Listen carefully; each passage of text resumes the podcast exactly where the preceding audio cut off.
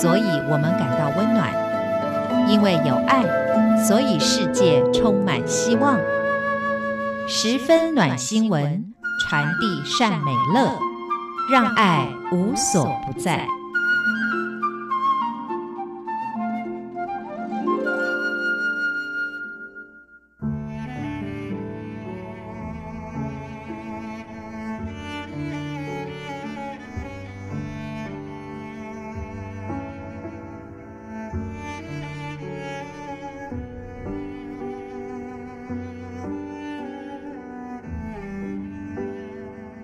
各位好，今天的十分暖新闻要跟各位谈的，并不是人物，而是一个机构。这个团体呢，他们始终都在关怀偏乡的医疗，那就是陆竹会。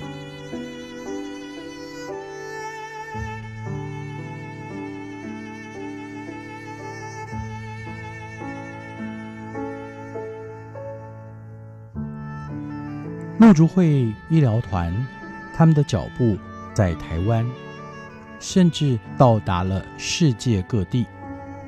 二零一五年的时候，在台湾的南部有一个风灾，造成了相当严重的伤害，那就是莫拉克风灾。而陆竹会呢，就翻山送爱，在当时他们到了高雄市的那玛下区。嘉鹿县的番路、草山，甚至到达阿里山，为邹族的妇人看诊。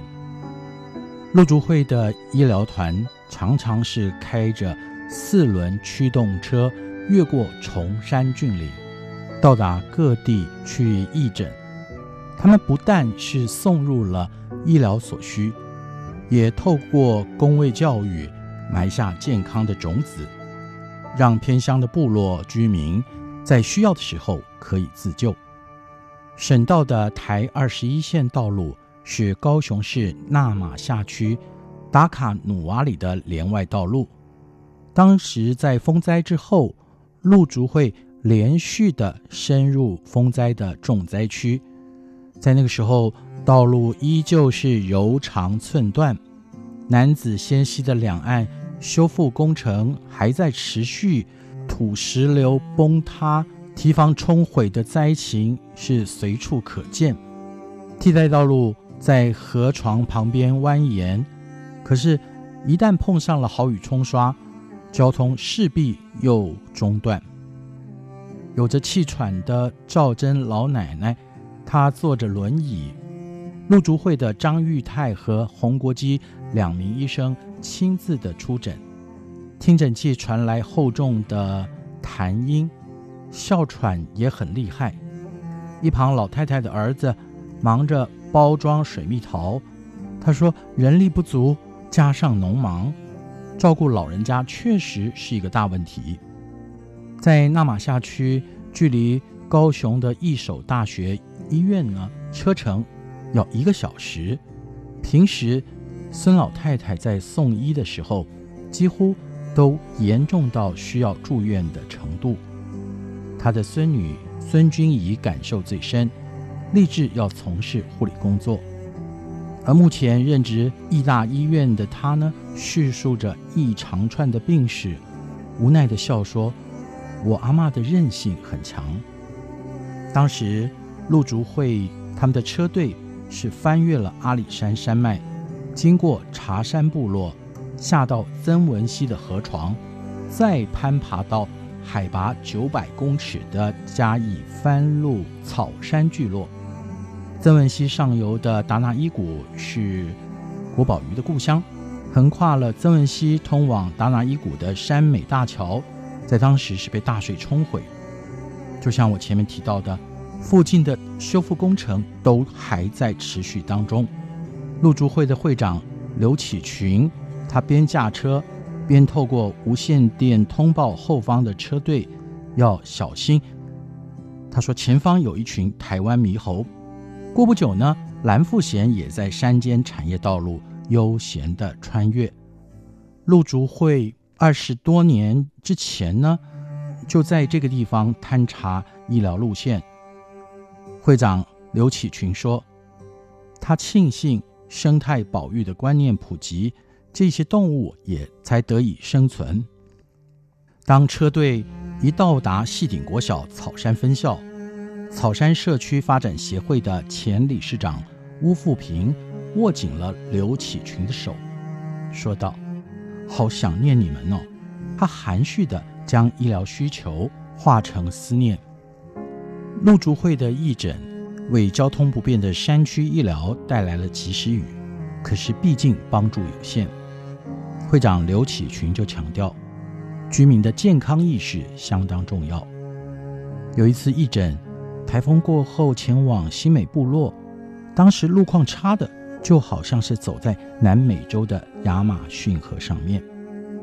护理师范玉珍跪在地上，辛勤地教导着急救术，按部就班的步骤，丝毫不马虎。他说：“必要的时候，CPR 就是救命的关键。即使是小朋友，也透过实际操作，让学生有概念。陆竹会，并且发放教学光碟，请老师协助将急救的种子发芽茁壮。”长期在部落义诊的陆竹会，发现病患的用药意识抬头，像是纳玛夏达卡瓦里的老太太，对于陆竹会给的药相当重视。她仔细的询问药师吴明慧：“哎，这个药有什么作用？一天要吃几次？”虽然药袋上已经标明，吴明慧也仔细的解说。他说：“老太太。”还是以罗马拼音注记，让自己了解用药的时机。吴明慧说：“这是聪明的病患，这也是不断教育与宣导的成果。”而在草山聚落陈启的妇人提到，以前生病的时候都是靠寄放的药包，而现在早就没有药包了。五零年代因为交通不便，偏远的地方没有西药房。在那个时候，药商寄放成药在每个家里，以备不时之需。厂商会定期补货取款，这个就是所谓的药包。四十六岁的巫富平说：“小时候，他还看见村民用藤椅制作成担架，大家轮流协助，步行三四个小时，将病患。”沿阿里山公路送医，交通拉近了民众就医的距离，也透过车队的志工，把外界的爱心带入部落。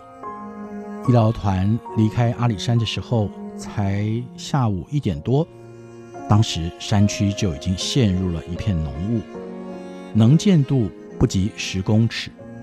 蜿蜒着山径，一群志工透过无线电相约。要继续的将健康送上山。车队的队长王栋梁就说：“不会因为高山阻隔我们的关怀。”我们在陆竹会偏乡的医疗整个行动当中，不只是看到发挥了紧急的医疗，也撒下了公共卫生的种子。更让人欣慰的是，透过偏乡民众的反应，也充分证实了送爱到偏远地区是一个持续要进行的事情。今天的十分暖新闻就进行到这儿，我们下次再会。